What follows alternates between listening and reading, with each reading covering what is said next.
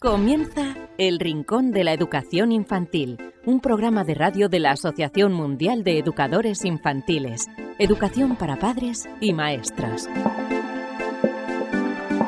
Hola a todos queridísimos amigos y seguidores del Rincón de la Educación Infantil, bienvenidos una semana más a este vuestro programa en el que aprendemos muchos aspectos de la educación de los más pequeños.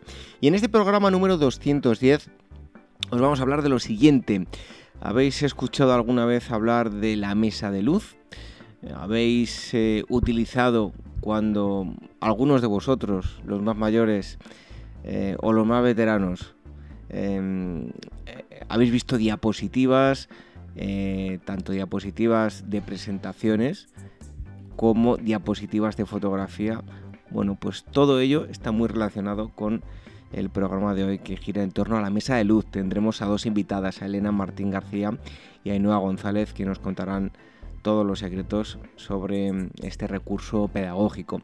También tendremos, como siempre, al psicólogo Alvira Sánchez, que nos acerca estudios relacionados con el mundo de la educación infantil. ¿Cómo contactar con nosotros? Pues eh, muy fácil a través del correo electrónico rinconinfantil.org. También en la página web tenéis un formulario en el apartado dedicado a la radio. ¿Y cómo escucharnos? A través de los podcasts en iVoox, en iTunes, en Spreaker, en Spotify. También nos podéis ver cada jueves a través de Facebook, en los directos de Facebook, en las tertulias de AMEI UAF, ver y escuchar.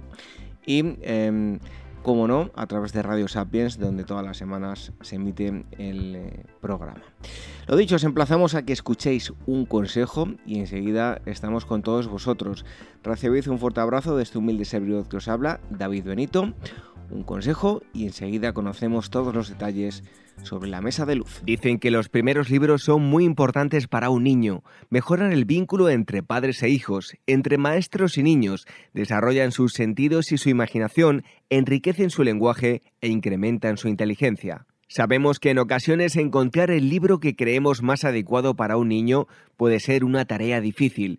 Por eso queremos facilitaros un poco las cosas con el proyecto 0 a 3 años de la editorial Bruño para que los más pequeños empiecen a poner nombre a todo aquello que les rodea y se diviertan aprendiendo. Unos cuentos llenos de magia y ternura con los que conocer el mundo. Un niño que crece rodeado de libros tendrá más posibilidades de amar la lectura y ser un gran lector. ¿Y si empezamos hoy a crear su primera biblioteca? Libros emocionales, libros para que el niño desarrolle su inteligencia emocional a través del descubrimiento de las distintas emociones, alegría, miedo, tristeza, etc. Libros manipulativos. En esta colección, padres y educadores encontrarán libros para incitar al niño al movimiento de sus manos y desarrollar su psicomotricidad, libros con piezas móviles que giran sobre sí mismas, libros con lengüetas, pop-ups, etc. Libros para desarrollar el lenguaje, cuentos para que los padres lean a los niños y para que desarrollen su lenguaje, aumenten su vocabulario y puedan conocer las principales emociones y rutinas. Libros sensoriales. En esta colección padres y educadores encontrarán diversos libros para desarrollar los principales aspectos de las capacidades sensoriales de los niños, identificación de colores, texturas, etc.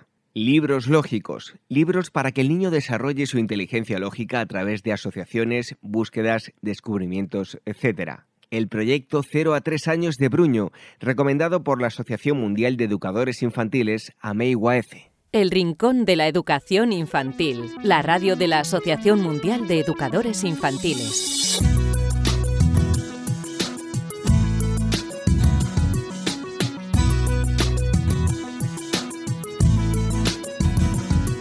Un día más aquí estamos en estas eh, tertulias que hacemos en, en AMEI donde cada jueves podéis verlos a través de Facebook, luego en el canal de YouTube de la Asociación Mundial de Educadores Infantiles y también eh, luego podéis escuchar las entrevistas en nuestro podcast El Rincón de la Educación Infantil. Hoy os vamos, os vamos a hablar de pintar, pintar con luz, porque eh, a mí me parece algo mágico. Yo personalmente, que ya lo he dicho en más ocasiones, eh, me dedico a la, fotografía y, esto, la, mesa de luz de lo que vamos a hablar hoy, es algo que, me parece curioso y, y apasionante. Y para hablar de ello, tenemos con nosotros a alguien que ya ha estado con, aquí en el, programa, es Elena Martín. Ella es maestra de educación infantil y formadora precisamente en esto, en la, mesa de luz. Y también tenemos a eh, González, que eh, nos decía que no le gusta la palabra experta, pero ya sabe mucho de, esto de lo que vamos a hablar hoy. Y ella es formadora en pedagogías alternativas. A las dos, tanto Elena como Ainhoa, les damos la, bienvenida y las gracias por estar aquí con nosotros en estas tertulias de AME y en el podcast El Rincón de la Educación Infantil. Bienvenida a las dos. Gracias, muchas gracias. gracias. Bueno, em, lo primero de todo eh, es obvio, ¿no? Seguro que aquellos que ya, hayan escuchado la, entrevista que, hicimos con Elena no lo conocerán, eh, otros que no lo conocerán. Eh, explicarnos qué es una mesa de luz. bueno, pues me lanzo yo. Una mesa de luz eh, simplemente es una caja que tiene luz, así como tal, solamente es eso, es una caja con luz eh, y una mesa de luz cobra todo su sentido eh, a través de los materiales que utilizamos en ella. Entonces, una mesa de luz es un recurso que podemos utilizar de manera pedagógica, creativa, lúdica, artística y podemos utilizar tanto en la etapa de infantil, de primaria, y ahora yo me estoy iniciando en desarrollar también propuestas para secundaria. ¿Cuáles podemos decir que son los, los orígenes de, la mesa de luz como recurso educativo? La mesa de luz, eh, ante todo, no es un material Montessori. Hay que recalcarlo porque muchísima gente piensa que es un material Montessori. Eh, no es un material que diseñó la doctora Montessori. Eh, su origen viene de los salones Reggio Emilia. Eh, mm, lo que hemos estado investigando y profundizando muchísimo Elena y yo, eh, puede ser que, este, que, esta herramienta se introdujese en los salones de Reggio Emilia, en Italia, a finales de los años 80, y de ahí surgió, lo, Emilia lo que utiliza son eh, atelieres, talleres artísticos eh, y en, el taller de luz es donde se, porque trabajan pues con muchísimas herramientas de luz, retroproyector, proyectores, linternas, de todo. Entonces eh, creemos que alguien, diseñador quizás, introdujese, diseñador de artes gráficas, me refiero, introdujese la, mesa de luz en, en esos salones probaron, vieron el resultado, vieron que funcionaba y se quedó, se quedó y se desarrolló muchísimo. Bueno, os lanzo una, pregunta a las dos, porque seguro que no fue a la par, sino que además eh, de, forma independiente, ¿no? ¿Cómo entrasteis en contacto con, la mesa de luz, eh, sabiendo ya que, en España pues era algo que no estaba muy popularizado, ¿no? Eh, bueno, yo principalmente, como ya he contado en muchas ocasiones, eh, fue un poco por eh, a raíz de, Internet. A raíz de Internet descubrí eh, la mesa de luz, una cosa que me llamó muchísimo la atención ya hace años, hace cerca de pues, ocho años, y yo quería indagar más, quería indagar más, quería ver de dónde venía, quería ver cómo se utilizaba, quería ver qué actividades se podían realizar. Entonces, bueno, pues eh, siempre lo he dicho que yo descubrí a una maestra eh, que era Miren Pardo, que es una maestra que utiliza la, mesa de luz en el aula hace años y a través de ella pues me dieron ganas de, yo quería hacer eso con mis alumnos en el aula, me parecía una, forma de, aprender eh, muy motivadora, que se aprendía a través del asombro eh, y que era eh, un, recurso más que podíamos introducir en el aula y que se iba a trabajar a través de la experimentación, la manipulación, la observación y la investigación, que no deja de ser toda la base eh, de Reggio Emilia y de lo que Loris Malaguzzi decía y creía en ello. Entonces, bueno, pues a raíz de buscar y buscar encontré a Ainhoa. Entonces, bueno, yo para mí, Ainhoa González eh, o Montessori en tu casa, como se la conoce en las redes sociales, aunque mucha gente por eso Ainhoa ha querido aclarar eh, que la mesa de luz o faja de luz o como lo queramos llamar, eh, no es un recurso Montessori, aunque mucha gente crea que es así. y a veces el nombre de, Montessori en tu casa de, de, Ainhoa confunde, pero no tiene nada que ver, viene de la pedagogía de la luz Y entonces, bueno, pues yo siempre me gusta hablar de los, de los precursores de la luz. Yo encontré a Ainhoa, me formé con ella. A raíz de formarme con ella, primero online y luego de forma presencial, eh, bueno, pues hicimos una amistad, nos surgió la idea de trabajar juntas, de unir eh, esa, eh, el enfoque de una maestra de educación infantil unido al enfoque de una persona formadora, artesana y que era una gran investigadora de la pedagogía de la luz, no solo de la mesa de luz, sino de todo lo que engloba la pedagogía de la luz, tanto la luz artificial como la luz natural. Y entonces, bueno, pues nos unimos, a raíz de eso empezamos a dar formaciones, eh, nos llamaron en congresos, en talleres, para hacer colaboraciones de artículos, eh, para participar en cursos. Eh, y bueno, el año pasado surgió este congreso a raíz de, del congreso del primer ciclo de educación infantil y AMEI, donde di una, una ponencia sobre cómo trabajar con, con la mesa en el primer ciclo de infantil, eh, surgió este otro tema de poder dar un curso online y aquí estamos las, las dos para, bueno, pues para dar un poco de, eh, explicar un poquito también en qué va a consistir todo esto. Bueno, Ainhoa, eh, nos ha explicado Elena cómo se puso en, cómo entró en contacto con la mesa de luz. Por cierto, que tengo que decir que creo que yo te tenía ahora que ha dicho Montessori en casa, ya te tenía yo fichado desde hace mucho tiempo, yo no sé si llegué a escribirte o no, luego lo, hablamos eh, off the. Em, pero ¿cómo entraste tú en contacto con la, con la mesa de luz? Yo fue por unos encuentros familiares que, realizábamos, pues creo que ya son 6, 7 años, eh, con el proyecto Createctura, que tiene además eh, su sede principal justo donde vivo yo, y la directora, eh, Irene Fernández, es amiga mía, me ha ayudado mucho. Mm, estoy aquí también por ella, porque ella me mm, mm, sembró esa semillita en mí y, en uno de los encuentros eh, eh, familiares de ellos, ellos este, trabajan muchísimo apoyándose en la arquitectura, en Reyo Emilia, no son puristas, pero bueno, en las escenografías. Y entonces en uno de esos encuentros familiares vi una caja traslúcida, algo que Elena y yo siempre decimos no se debe hacer, pero bueno, yo así conocí una mesa de luz. Yo vi una caja traslúcida y dentro habían metido una lamparita, bueno, esa que tengo justo ahí detrás, es típica IKEA en blanco. Y la habían metido y habían puesto celofán encima. Entonces, claro, los niños iban como, o sea, les atraía la luz. Y yo me quedé pensando y digo, ¿qué es esto? Solamente dije, ¿y esto? Y una mesa de luz. Y me fui con eso a casa y pues sí, pues como yo soy muy de ruku ruku, empecé a profundizar, profundizar de dónde viene esto, dónde viene esto. Y hasta que poco a poco, y son muchos años y lo que nos, nos mm, todavía seguimos investigando sobre ello, pero fue eso, fue en un encuentro familiar de createctura yo creo que mm, ahora no lo vais a comentar, pero tiene que ser eh, pues muy llamativo para los niños. Yo recuerdo, yo también he dado clases a, niños de, fotografía y claro, cuando les hablé de los carretes y concretamente las diapositivas, que las diapositivas seguro que muchos de los que nos escuchan no saben lo que son, pero otros sí. Eh, pero las diapositivas se veían nada más y nada menos que con una, con una caja de luz, ¿no?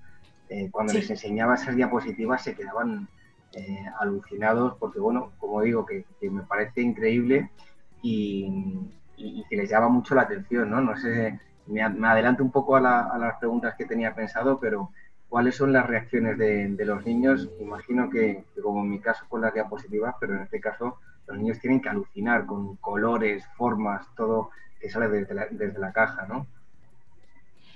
Y a ver, eh, como he dicho antes, la verdad es que eh, mucha, mucha gente que no, que no ha profundizado en la pedagogía de la luz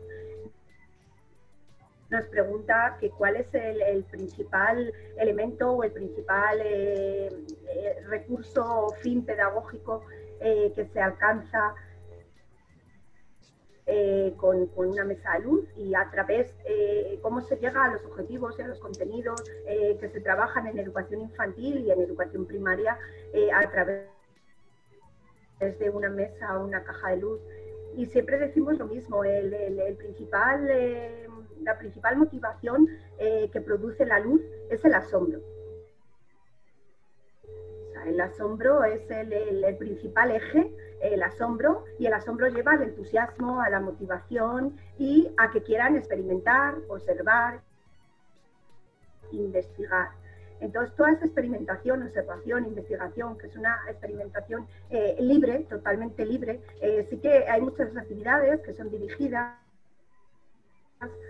que tú puedes al niño ponerle una provocación y el niño parte de esa provocación o parte de esos recursos o de esos materiales que tú le has facilitado, pero luego toda la manipulación que el niño realiza en la mesa de luz es una manipulación totalmente libre, no es una manipulación dirigida. Entonces, eh, ese entusiasmo que el niño tiene, esa motivación, es la que le da alas para que él, propio, él mismo llegue a su propio aprendizaje a través de, eso, de manipular, de observar, de tocar, de ensuciarse, eh, de, la sorpresa que produce muchas veces.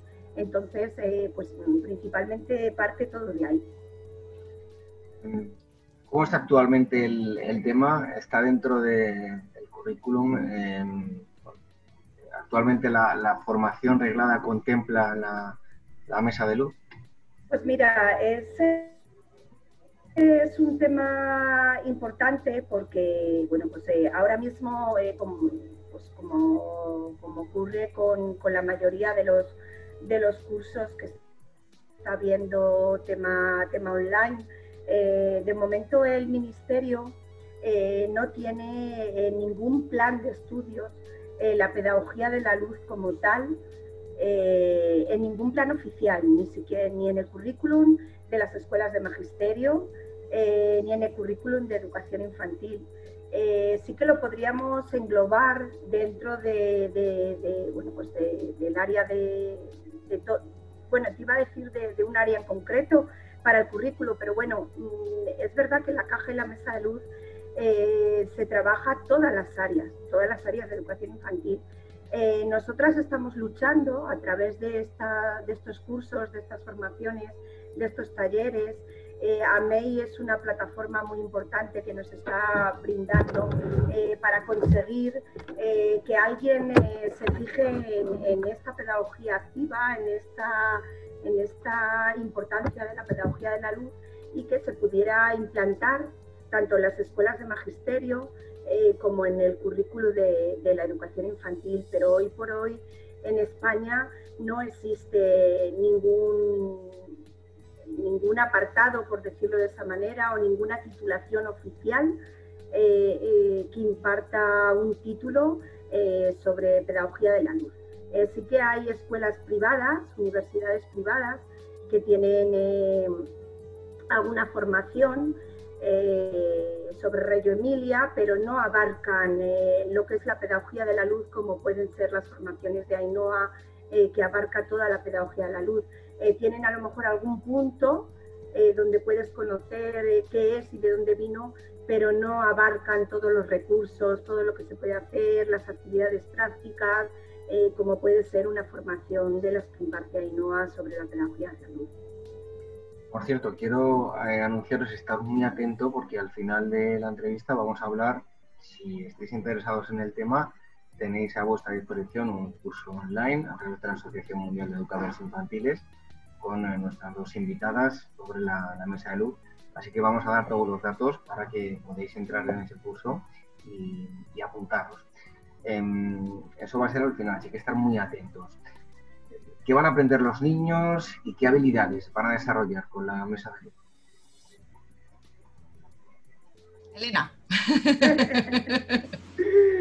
estaba, ahí esperando, digo, a ver, a ver qué cuál de las dos para. Yo me he apuntado muchas cosas para hablar por, de cosas que habéis estado por no interrumpir, pero esto mejor, Elena. Pues mira, eh, como te comentaba en la, en la pregunta anterior, eh, eh, a través de la mesa de luz eh, desarrollamos todas las áreas de la educación infantil. Eh, es una de las cosas que siempre explicamos en los cursos, porque te dicen, vale, yo tengo este recurso, es un recurso metodológico, por eso se llama así, porque trabajo una metodología, que es la pedagogía de la luz. Es un recurso pedagógico, ¿Por qué? Porque a través de las actividades que se realizan con la mesa y la, caja de luz, alcanzo los objetivos, los contenidos y los criterios de evaluación del currículo. Eh, aunque antes hemos explicado que es un aprendizaje libre, que es un aprendizaje eh, en el que el niño es protagonista de su aprendizaje, el niño manipula, observa, experimenta, eh, pero toda esa manipulación, observación, experimentación tienen un fin. Entonces trabajamos todas las áreas, trabajamos desde el área de la grafomotricidad, la lectoescritura, el área de la lógico-matemáticas, el área sensorial, el juego libre, los cuentos, eh, trabajamos eh, pues todo el tema de a través de los espejos, la simetría, se puede trabajar también el símil de la luz negra o la luz negra si tiene ese dispositivo que ahora nos podrá explicar Ainhoa mejor si la caja o mesa de luz tienen el dispositivo de luz negra, pues también podemos trabajar la luz negra y si no, pues lo que explicamos siempre, que contaremos en el curso, el tema del símil de luz negra, que es la luz azulada. Entonces, bueno, eh, trabajamos pues eh, cantidad y cantidad, todos eh, los proyectos, las unidades didácticas, se pueden trabajar en la mesa de luz, puedes trabajar el cuerpo humano, puedes trabajar las plantas, cantidad de cosas pero de una forma divertida. Yo siempre digo que, el niño a través de la caja y la mesa de luz aprende jugando y aprende manipulando y aprende de una forma divertida. Yo el primer año que trabajé en, el último curso de educación infantil con los niños y trabajé con la bandeja de trazo, una bandeja que se puede utilizar tanto en la mesa de luz como fuera de la mesa de luz, no deja de ser una bandeja translúcida eh, que se pone arena de cualquier tipo eh, tanto arena decorativa de, diferentes colores, como arena de acuario, como arena de tipo eh, más finita como se utilizaba en la, en, la pedagogía Montessori, o eh, arena kinésica también. Entonces, ¿qué ocurre? Que tú al realizar cualquier trazo, bien sea un trazo grafomotriz, estás haciendo espirales, o bien sea las letras en mayúsculas o las letras en minúsculas, al hacer eh, con el dedo ese trazo en la arena, eh, al tenerlo en la base de la mesa, se refleja la luz para arriba, y es totalmente motivante. Entonces yo he tenido niños que no querían escribir con el lápiz en el papel, pero en la mesa de luz escribían su nombre, el nombre de sus compañeros, cosas que les gustaba y cuando luego lo tenían que hacer a, papel era todo mucho, mucho, más sencillo, mucho más motivante, pero el papel era ya lo último. O sea, tenían un montón de actividades y el papel era lo último. Pues eso ocurre con todas las áreas de la educación infantil. Tú trabajas manipulativamente, igual que puedes trabajar una, una lógico-matemáticas ABN, que no deja de ser una matemáticas manipulativa, pero tú lo trabajas todo de manera, pues eso, experimentando, investigando eh, y, sobre todo lo más importante, que es una cosa que, hay que dejarlo claro también, eh, que no tiene que quedar ahí la actividad. O sea, eso, este verano tuvimos la gran suerte de conocer a uno de los, de los precursores de la mesa, de la utilización de la mesa caja de luz en España, que es Avi Corbella, y tuvimos la suerte de charlar con él y tener una, una entrevista.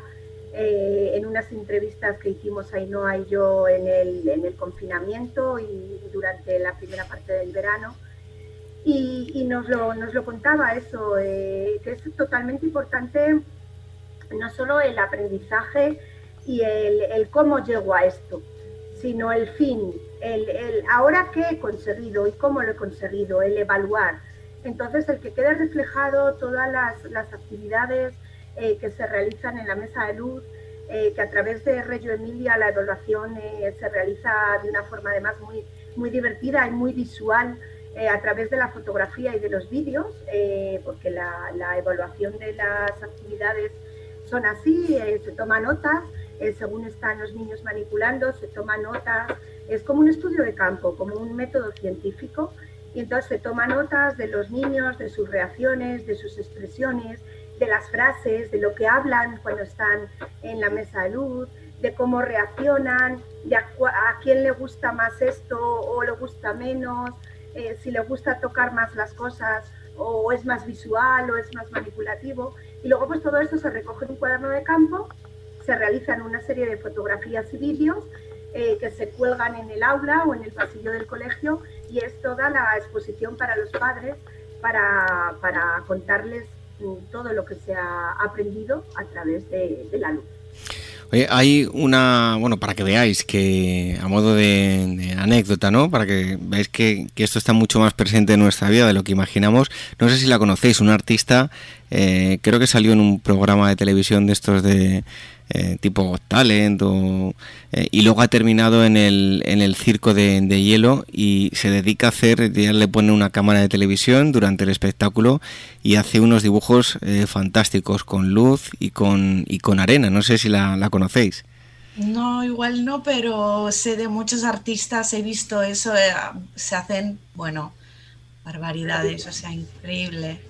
Bueno, una, nada más que una, a modo de, anécdota, para que la gente vea que está mucho más presente de lo que imaginamos mm, este tipo de, experiencias. Las personas suelen pensar que la mesa de luz, además, eh, aparte de ser un juguete, también piensan que solamente lo pueden utilizar los niños pequeños. Y yo he leído que incluso a partir de los 6-7 años no tiene ningún sentido. Eh, para nada. Aparte, lo que comentabas al principio de, mm, para ver el tema de la fotografía, que se utilizaba una mesa de luz, es que realmente esa herramienta fue la que llegó a los salones Reyo. O sea, fue una herramienta de fotografía, de artes gráficas, que alguien mm, incluyó en una sala y se quedó. Entonces, eso te quería comentar antes, de que realmente es eso, viene, es, es, una, es una herramienta de las artes gráficas, es así, no es más. Simplemente que ahora le damos otro uso y está presente en nuestras, en nuestras vidas pero yo, por ejemplo, para mí también es una herramienta de trabajo y una herramienta también, mm, mm, yo la utilizo mucho también eh, de manera artística. A mí me gusta crear composiciones, entonces, bueno, para mí es un soporte, la trabajo con la mesa de luz, pero no solamente por, por esto que estamos aquí ahora haciendo, sino por mí misma. Luego también quería solamente añadir un poquito que sí que es cierto que, eh, por ejemplo, en España no tenemos ninguna formación eh, certificada sobre la mesa de luz, eh, pero sí que es cierto que se empieza a reconocer un poquito el significado eh, que puede aportar o el aprendizaje que realmente aporta este recurso, porque muchas de mis alumnas han presentado pues eh, el diploma o el certificado que yo puedo llegar a hacerles en sus oposiciones y dan puntos por méritos. Entonces los, los mismos tribunales están viendo que, que, documentándolo y viendo la, lo que es todo el desarrollo, eh, sí, que, sí que tiene sentido y que la mesa, la mesa o la caja de luz está muy, muy eh, incluida ya en muchos centros educativos, en las salas multisensoriales, aunque no la estén utilizando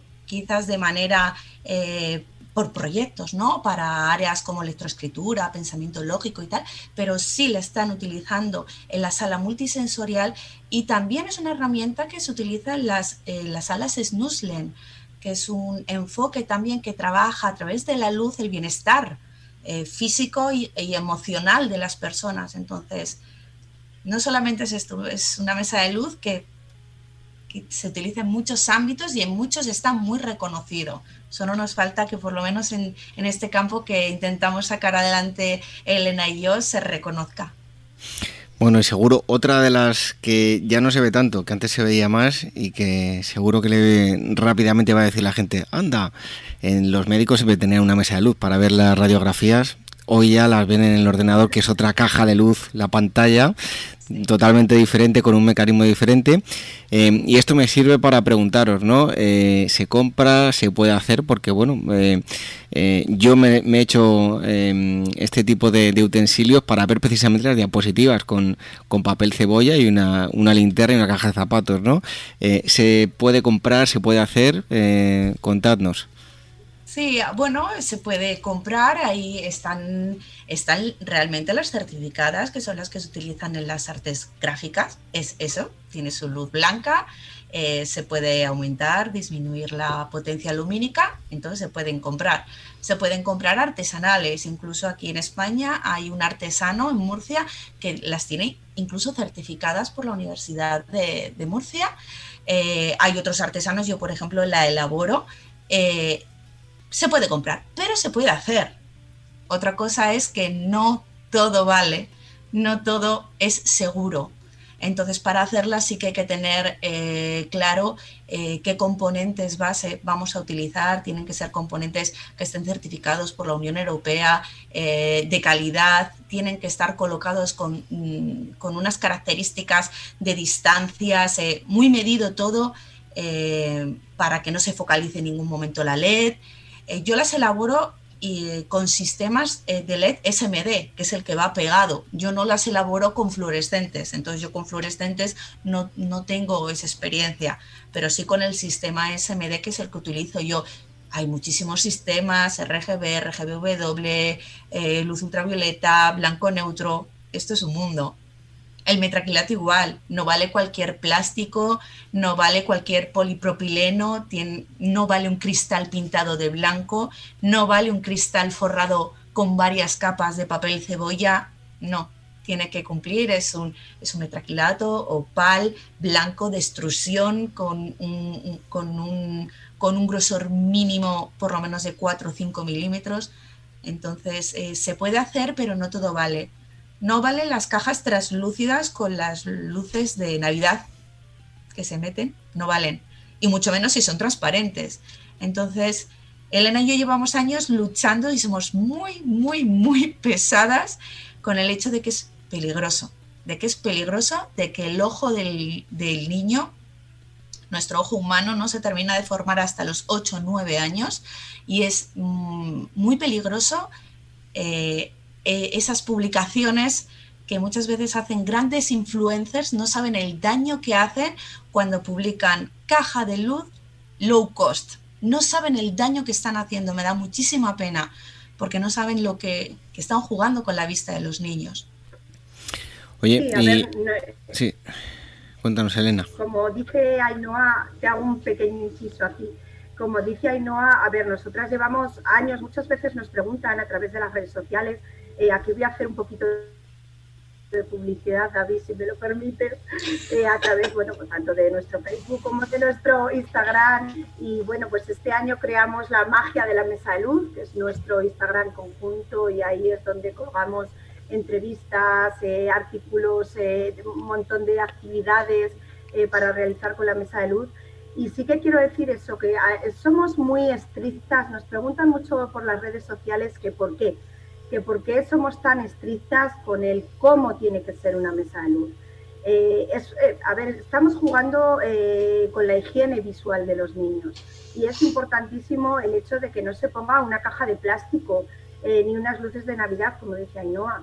Entonces insistimos mucho en las características técnicas que ahora mismo no vamos a explicar aquí porque daríamos un curso en vez de una entrevista, eh, pero es verdad que es importantísimo que esas características técnicas se cumplan y que no todo vale y que es una frase ya conocida por todo el mundo eh, que nos sigue el no todo vale, que lo colgamos muy, muy de vez en cuando, eh, porque es verdad que vemos ciertas barbaridades en las redes sociales llamándolo mesa o caja de luz, y lo que está muy claro es que la pedagogía de la luz simplemente reconoce tres recursos. Eh, uno es el panel LED, que es el que menos se usa en las aulas eh, por, diversos motivos, por el motivo de que solo tiene el color blanco, por el motivo de que no cambia colores, porque es menos, menos atrayente, pero bueno, el panel de luz en sí es el primero que existió, tanto en fotografía como en arquitectura, como hemos comentado, que de ahí partió, y luego surgieron la caja y la mesa de luz, eh, que bueno, pues por sus características tan llamativas, eh, técnicas de cambio de colores, de cambio de, intensidad y de ritmo, eh, pues es lo que más se está utilizando ahora mismo tanto en casa, porque no es un recurso solo del colegio, es un recurso que utilizan muchísimas, muchísimas familias y que ahora mismo están utilizando ya muchísimas maestras y maestros en, las escuelas, sobre todo en la etapa de infantil y también un poquito ya se está introduciendo en la etapa de primaria. Bueno, hay que ser muy selectivo y en Internet encontramos muchas cosas buenas, pero también muchas cosas malas, así que eh, como decían nuestras dos invitadas, hay que mm, saber muy bien qué, estamos leyendo y no dejarnos llevar, pues, por, eh, como decía, y no hay influencers que están diciendo eh, pues algunas cosas que no deberían decir. Pero bueno, em, esto me sirve para preguntaros que mm, cómo la podemos comprar o la podemos hacer, eh, hablando de los, de los utensilios y enlazo otra pregunta más que son las actividades, ¿no? ¿Qué utensilios utilizáis y qué actividades podemos llevar a cabo? Yo voy a ser muy breve y así luego tú, Elena, cuentas. Yo eh, opto muchísimo eh, realizo forma, bueno, realiza, ahora la realizo online, antes mis formaciones eran presenciales eh, y todos los materiales que yo utilizo, tanto en los encuentros familiares como en mi casa o en, formaciones, son materiales creados. Me dedico a crear y diseñar materiales y partiendo también del reciclaje pedagógico, me encuentro en una mm, delgada línea entre el reciclaje pedagógico y diógenes. Todo me vale, todo lo convierto en otra cosa y, bueno, me funciona, a los niños les encanta. Eh, los niños son parte activa de la creación de materiales, eh, de, composiciones, de, todo eso. Sí que es verdad que hay muchos materiales que se pueden comprar porque son muy versátiles, eh, dan mucho juego, pero yo soy pro de, hacerlo y reciclarlo. Todo para el área del eh, pensamiento lógico-matemático, asociaciones, clasificaciones, trasvases, lectroescritura, adaptación de cuentos, arte, proyectos del cuerpo humano, todo, todo se puede hacer. Que ahora Elena es la, comercial. bueno, sí, a ver, como dice Ainhoa, eh, por supuesto que elaboramos muchísimo material. Eh, elaboramos eh, uno de los de las actividades que más gustan, no que más hagamos, pero sí que más gustan en la mesa de luz y que para mí eh, convierte, si de por sí la literatura y los cuentos ilustrados son mágicos, y leer es algo que debemos de transmitir a los niños con nuestra imitación y con nuestro ejemplo y desde pequeños contarles cuentos. Eh, a mí me fascinan los cuentos. Soy una no sé cómo me llamaría, pero soy una forofa de, total de los cuentos ilustrados. Eh, voy a comprar tres cuentos y salgo con cinco y encargo otros dos. Entonces soy un, peligro con los cuentos ilustrados. Entonces, una de las actividades que nos preguntabas que qué actividades realizamos en la mesa de luz, bueno, pues una de las actividades que gusta muchísimo y que realizamos es la adaptación de cuentos la adaptación de cuentos tanto en, luz negra, tanto lo, no en luz negra, no, no, no, quería decir luz negra, tanto el teatro de sombra, quería decir, eh, como lo que es el, elemento en negro con la luz blanca, entonces como si dijéramos el teatro de sombras, eh, las marionetas, todo lo que es la silueta del personaje, todo en negro, que lo solemos realizar en cartulina negra, le podemos poner un hilo de seral a los personajes, le podemos poner un palito, una pajita eh, a las marionetas para jugar con ellas en la mesa de luz. Eh, luego también versionamos cuentos en luz negra, eh, tipo de, bueno, pues cuentos fluorescentes, todo el tema de, muñecos fluorescentes, pues se puede hacer para, para, la mesa de luz. Y luego los cuentos normales, cualquier cuento se puede realizar para la mesa de luz, lo realizamos dibujándolo o calcándolo con rotuladores permanentes, con rotuladores de tiza líquida, alguna cosita también dibujamos, recortamos, plastificamos y preparamos todo el cuento. Entonces es una de las actividades que más gustan a los niños. Es una actividad que, como dice Ainhoa, no solo la puede realizar la maestra, es que es una actividad que la realiza la maestra, pero también la realizan los niños.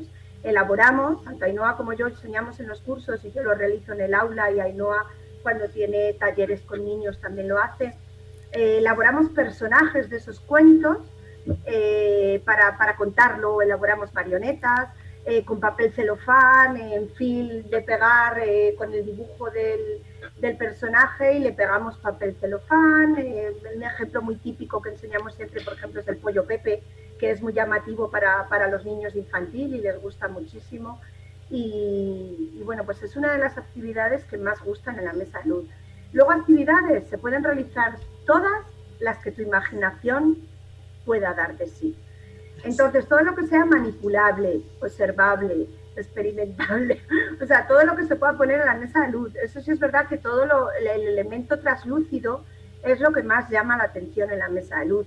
Por supuesto que llama más la atención un polipropileno eh, o un celofán pintado eh, o, un, rollo de forrar eh, pintado, perdón, o un celofán en la mesa de luz que si pones un folio. O sea, no tiene nada que ver. Yo he visto actividades de gente que hace actividades en la mesa de luz con folios, con folios blancos, y yo digo muchas veces, pero no se dan cuenta de que eso pierde la magia, o sea, pierde totalmente la magia de la mesa de luz, porque o sea, le pones algo opaco a la luz y entonces no, no pasa igual. Y luego, bueno, pues actividades te podría contar miles, desde hacer series hasta clasificar, agrupar, eh, en la bandeja de trazo, como te contaba antes, hacer líneas de grafomotricidad, escribir letras, escribir palabras, hacer dibujos. Eh, hacemos mucho, sobre todo Ainhoa, para eso es excelente, eh, reproducción de obras de arte, sobre todo obras de arte que tengan formas geométricas, porque bueno, pues elaboramos esas formas geométricas en acetato, en polipropileno, en papel celofán plastificado, en un montón de materiales y con esas formas pues realizamos la composición, utilizamos música, hay mesas de luz que pueden llevar que pueden llevar música, las mesas de luz rítmicas pero si no, eh, tenemos la mesa luz normal, que no hace falta que lleve música, ¿verdad? Y no, no es una cosa imprescindible. Los elementos naturales. Los, elementos naturales. Los elementos naturales, ahí te dejo. Sí, no, los elementos naturales, porque eh, hablaba pues Elena de la transparencia, pero en la mesa de luz trabajamos la transparencia y la opacidad también. Entonces hay muchos elementos que son eh, opacos. Yo trabajo mucho con eh, bloques de madera mm, cortados de diferentes formas, entonces esos bloques también forman unas sombras, utilizo un espejo tríptico también, entonces todo eso crea una composición eh, que da mucho juego. también me gusta el material natural, hojas, flores, conchas, todo eso a través de la mesa de luz se ve precioso también. ¿Qué más iba a decir? Iba a decir otra cosa. Ah, bueno, sí, el tema de las... Eh, hay, hay cajas de luz que son rítmicas y se utilizan muchísimo con niños que tienen necesidades especiales también, porque funcionan o bien con la música ambiente o bien pueden funcionar con el ritmo de las palmadas de los niños. Entonces les viene muy bien a las guías o acompañantes para realizar actividades grupales o individuales que animen al niño a... Entonces, bueno, es una herramienta incluso terapéutica, ya, ya si nos metemos también. Bueno, yo mm, cuando habéis dicho lo de jugar con sombras, yo hay algo que es mágico, no exactamente la, la, caja de luz, pero cuando mis hijas están nerviosas por la noche enciendo la luz del móvil y les hago sombras con las manos y se quedan tranquilas y alucinadas como si fuese estuviese sacando yo un conejo de, la chistera y bueno, esto me sirve para decir que la luz es mágica y, todo lo que se va a aprender con, con la mesa de luz pues también termina, termina siéndolo. Antes de acabar, sí me gustaría eh, comentar, y bueno, que, lo comentéis también vosotras, que va a haber un, curso, un curso que podéis hacer, em, un, taller presencial eh, online por a través de, Zoom, un webinar, eh, a través de la Asociación Mundial de, Educadores Infantiles. Los días, lo estoy leyendo aquí, 13, 14, 19, 20, 21, 26. 27 y 28 de enero de, este próximo 2021. Eh, eh, así que contadnos un poco eh, cómo va a estar dividido ese, ese taller y, qué es lo que se va a aprender. Bueno, pues es un, un curso online que está dividido en varias sesiones. Eh, van a ser en esos días que has comentado, de 7 a 9 de la tarde. Y eh, el curso, eh, la formación la impartimos las dos, la imparte Ainhoa y la imparto yo. eh, y está dividido en, en, esas sesiones. En esas sesiones, bueno, decir que va a ser por la plataforma Zoom, que se tienen que inscribir a través de AMEI, que además hay dos precios diferentes para la gente que es socia de AMEI y para la gente que no es socia de AMEI que además la gente que es socia de AMEI puede verlo siempre, o sea, va a tener el privilegio eh, como siempre ocurre con las formaciones de AMEI, con sus cursos y congresos eh, que quedan grabados para toda la vida y lo puedes ver siempre. Y la gente que no es social de AMEI lo va a poder ver durante 15 días, ¿vale? A partir del último día de la formación, habrá, se colgará al día siguiente y habrá 15 días para poder ver el, curso. Eh, entonces, en este curso de 7 a 9 de la tarde, va a ser un curso eh, teórico-práctico, eh, por llamarlo así, donde vamos a dar una parte totalmente teórica con un dossier que estamos elaborando Ainhoa y yo. Eh, y en esta parte teórica, bueno, pues explicaremos, por supuesto, toda la pedagogía de Reggio Emilia, de dónde viene la figura de Loris Malaguzzi, qué es una mesa de luz, cómo se elabora artesanalmente una mesa de luz, eh, actividades por áreas, los fines pedagógicos, hablaremos de los precursores de, la utilización de la mesa de luz en España y también de las dos precursoras que Ainhoa y yo hemos investigado, eh, de las dos precursoras eh, extranjeras, como son Linda Thornton y Pat Brunton, que no las hemos no las hemos nombrado. Y bueno, daremos muchísimas actividades prácticas que van a ver en directo, que eso creo que es lo más importante del curso. Eh, las actividades van a ser totalmente en directo, nos van a ver realizar actividades a Ainhoa y a mí in situ en ese mismo momento, con la mesa en mi caso y con la caja de luz en el caso de Ainhoa, o sea que además van a poder eh, ver los dos recursos. Eh, y bueno, y, un montón de actividades y de, de cosas que vamos a, a, utilizar. Yo creo que va a ser un curso muy ameno, donde van a poder eh, consultarnos dudas, donde van a tener eh, un, un ratito para, para, preguntarnos y para charlar con nosotras y que les expliquemos todo lo que, lo que quieran y sobre todo conocer esta pedagogía de la luz y esta magia de la, de la mesa de luz. Lo que la intención que la intención que tenemos es, eh, aparte de conocer el origen de, de, este recurso desde el principio, o sea, eh, va a ser un curso para alguien que no sabe lo que es una mesa de luz, que es de todo, eh, y también enseñar los materiales base para que esta persona sea capaz de mm, de tener una idea en la cabeza y decir, necesito llevarlo a la mesa de luz y sea capaz de hacer cualquier cosa en la mesa de luz. No que tenga que buscar en internet algo porque lo necesita, no, que lo pueda crear, que tenga eh, un significado realmente que, que, sepa qué está haciendo, que no es un poner por poner en la mesa de luz. No vamos a poner cuatro piezas translúcidas en la mesa de luz y eso es para lo que usamos la mesa de luz. No, todo tiene un sentido todo tiene un porqué, todo está colocado de manera estética, todo es, no, no hay nada hecho al azar.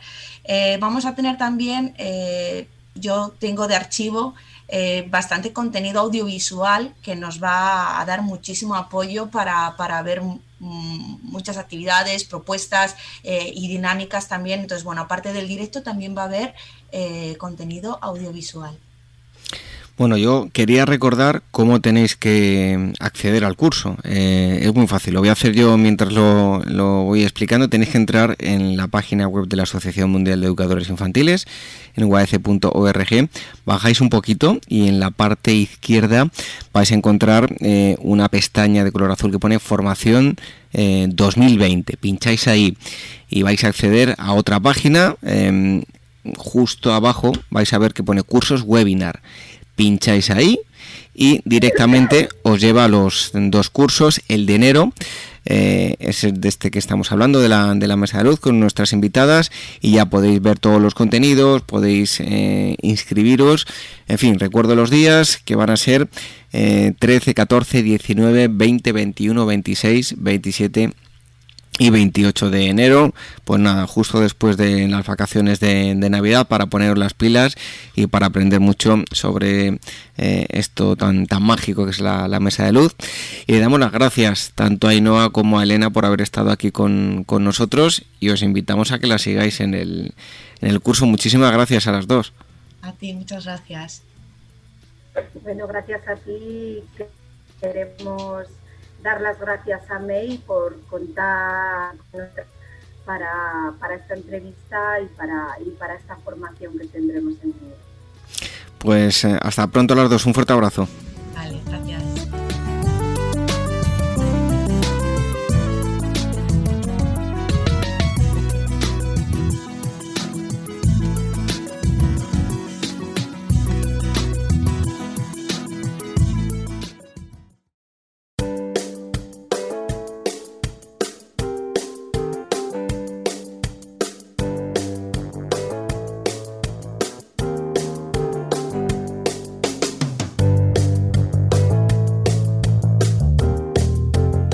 Una vez más toca hablar de estudios y como siempre hacemos con la psicóloga Elvira Sánchez. Em, bienvenida Elvira.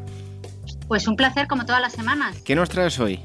Mira, te voy a hablar de la importancia de los juegos de, de, contacto físico entre el papá y su hijo durante los tres primeros años de vida para mejorar el control de las emociones. Pues adelante, Elvira, cuéntanos. A ver, mira, es cierto que la relación entre padres e hijos ha ido evolucionando con el tiempo, porque bueno, antes la crianza y el cuidado de los niños pues solía recaer más en las madres y ahora los padres actuales eh, pasan tres veces más tiempo con sus hijos en comparación con generaciones anteriores. O sea, por así decirlo, ahora por suerte, pues como que os implicáis más, ¿no? Y es que además de lo, de lo bien que viene, ¿no? Que vosotros ayudéis en casa, diversas investigaciones han hablado de los beneficios de tener padres involucrados en la crianza de los hijos y ahora sumamos este estudio más a la lista, que ha encontrado que los juegos de contacto físico entre el, padre y, el, hijo o la hija durante los tres primeros años de vida eh, mejoran el control de las emociones. Entre ellos, un estudio que ha sido realizado por la Facultad de Educación de la Universidad de Cambridge y la Fundación Lego, que tiene como objetivo bueno, pues analizar de qué forma influye en el desarrollo de los niños el juego con mamá y con papá hasta los tres años de edad. Un poco estamos hablando de 0 a 3 años. Pues bien, en esta investigación de la que hoy os hablo, consistió en una revisión de 78 estudios realizados en Europa y en Estados Unidos entre los años 1977 y 2017. Estudios que habían encontrado una correlación eh, consistente entre el juego entre padres e hijos y las habilidades emocionales de los niños. Y de acuerdo con esta, por así llamarlo, macro revisión de estudios, aquellos niños cuyos padres eh, que pasaban tiempo jugando con ellos desde edad temprana mostraban tener una mayor facilidad para controlar sus emociones y su comportamiento a largo plazo. En concreto, los investigadores pues encontraron tres aspectos clave, bueno, serían más bien tres curiosidades. La primera de ellas, que los padres eh, pasan, eh, que los padres que pasan un tiempo jugando con sus hijos ven que normalmente el juego suele ser en forma de juegos físicos, a diferencia de cuando una, cuando la madre juega con, con los hijos. El segundo, en la frecuencia del juego entre el papá y el niño aumenta, eh, aumenta, por así decirlo, eh, es alto en la más tierna infancia para después disminuir hasta la llegada de la infancia media, como dicen estos estudios. Y el tercero, que es un poco lo que hemos comentado ya, que el juego de los papás en los primeros años de vida contribuye de forma positiva al desarrollo social, emocional y cognitivo de los niños. Por tanto, a ver, es importante que los niños pasen tiempo suficiente con ambos padres, pero el juego físico que tienen con su padre pues a ver, no solamente es divertido para ellos, sino que también les ayuda a tener un mejor desarrollo emocional y social, lo cual pues obviamente les va a ser útil para toda la vida. Bueno, Elvira, ¿y con qué te despides hoy? Pues mira, me voy a despedir con el tema estrella de la temporada. Y es que la revista The Lancet ha publicado un nuevo estudio en el que se ofrecen los datos de la situación de los niños en Europa pues con respecto al coronavirus. A ver, el primer dato importante es que la COVID-19 dicen que siguen sin afectar demasiado a los pacientes pediátricos, con lo cual es una buena noticia. Bueno, pues parece que los niños no se ponen tan malitos como otros grupos de edad. Ah, bueno, se me olvidaba decirte que este estudio se ha hecho con 582 niños y adolescentes de entre 3 días de edad y 18 años de edad, aunque el 62% de los pacientes jóvenes, bueno, fueron hospitalizados y menos de uno de cada diez necesitó tratamiento en la UCI. O sea, uno de cada diez, menos de uno de cada diez es un dato bastante bajo. Y en este estudio te cuento que han participado, bueno, 582 niños y también 82 instituciones especializadas en salud de 25 países europeos. Es decir, tenemos una muestra bastante representativa. Y se realizó eh, entre el 1 y el 24 de abril del 2020, que fue durante, por lo menos en Europa, donde el pico inicial de la pandemia. Bueno, pues dicho de esto, te explico. Primero, la fiebre estuvo presente en el 65% de los casos. Los signos de eh, infección en las vías respiratorias fueron superiores al 54% de los casos. Y la neumonía solo estuvo presente en el 25%. También se han informado de bueno, síntomas gastrointestinales, es decir, diarrea, descomposición, en, en un 22% de los niños. Y 40 de ellos, eh, del 40% de los niños, Mm, que tenían diarrea no tenían ningún tipo de síntoma respiratorio, o sea que puede ir independiente una cosa con la otra. También nos explican que alrededor del 92, eh, del 10, perdón, del 16% de los niños, eh, que fueron digamos los que evaluaron porque habían estado en contacto con otro caso conocido, pues no experimentaron ningún síntoma. O sea, parece que sí es cierto que los niños tienden a ser más asintomáticos que los adultos. El 87% de los pacientes pues tampoco necesitó oxígeno u otras ayudas respiratorias y solo 25 niños eh, requirieron ventilación mecánica, generalmente durante un periodo prolongado. Sin embargo, el número de, pacientes que recibieron, de niños que recibieron terapias antivirales, eh, fue demasiado bajo para sacar conclusiones sobre la eficacia de los tratamientos que fueron utilizados. Y por otro lado, la presencia de uno o más virus respiratorios eh, concomitantes con la SARS-CoV-2 eh, al igual que los responsables del resfriado, de la gripe, se encontró en 29 niños. Y de estos 29, el 24% requirió cuidados intensivos en comparación con el 7% de los niños eh, sin virus adicionales no detectados. Y ahora, David, te tengo que dar un dato triste. Cuatro pacientes murieron durante, bueno, cuatro niños murieron durante el periodo de estudio, dos de los cuales, bueno, tenían afecciones médicas previas eh, y bueno, y todos los pacientes fallecidos también hay que decir que tenían más de 10 años. De estos cuatro, todos tenían más de 10 años. También dicen que el hecho de que muchos niños con síntomas leves no hayan sido evaluados y la falta bueno, de estandarización en las pruebas, pues es cierto que dificulta la generalización de los resultados en una población más grande, porque si bien la muestra es representativa, eh, todavía queda mucho por estudiar. Pero según los autores, también dicen que es probable que la tasa de mortalidad de los casos reales en niños sea más bajo que lo observado en este estudio, que en este estudio fue del 0,69%. Y ya por último te, cuento que, bueno, que en cuanto a la pregunta de si son supercontagiadores o no, a ver, la comunidad científica parece que cree que no, ¿vale? Eh, no lo tiene claro, pero parece que cree que no.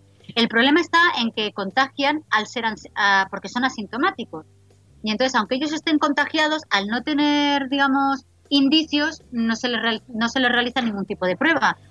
Y esto y es por ello que hay niños que están contagiados en la calle libremente, pero precisamente por eso, porque son asintomáticos, pero no porque sean más contagiadores que el resto de la población.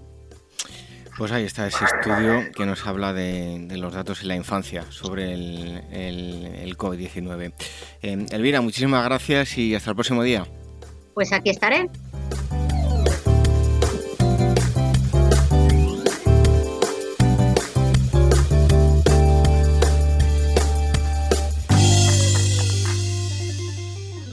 Red de docentes comprometidos con la paz. La educación sin valores solo convierte al hombre en un demonio más inteligente. Por ello, AMEIUAF ha puesto en marcha este proyecto. Un docente comprometido con la paz es un profesional de la educación infantil o primaria que sabe y cree que la docencia es la tarea que más puede transformar la sociedad y que quiere conseguir un mundo mejor, más justo, más equitativo, más amable y en consecuencia más feliz. Apúntate y forma parte de la red de docentes comprometidos con la paz. Es gratis y solo tiene ventajas. Visita la siguiente web uaece.org barra docentes comprometidos. Como dijo Nelson Mandela, la educación es el arma más poderosa que puedes usar para cambiar el mundo. Red de docentes comprometidos con la paz. El Rincón de la Educación Infantil, la radio de la Asociación Mundial de Educadores Infantiles.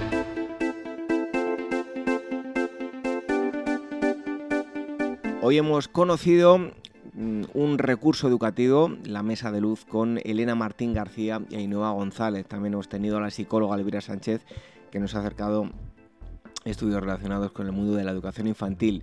Nos podéis enviar un email a rinconinfantil.org y cómo escucharnos a través de los podcasts en iVoox, en iTunes, en Spreaker, en Spotify, a través del canal de YouTube de la Asociación Mundial de Educadores Infantiles, a través de Facebook. Cada jueves podéis ver y escuchar las tertulias de, de Amigo que mm, posteriormente os ofrecemos aquí en el rincón de la educación infantil. Os emplazamos a la próxima semana para seguir disfrutando de la educación de los más pequeños. Hasta entonces, que seáis muy felices. Adiós.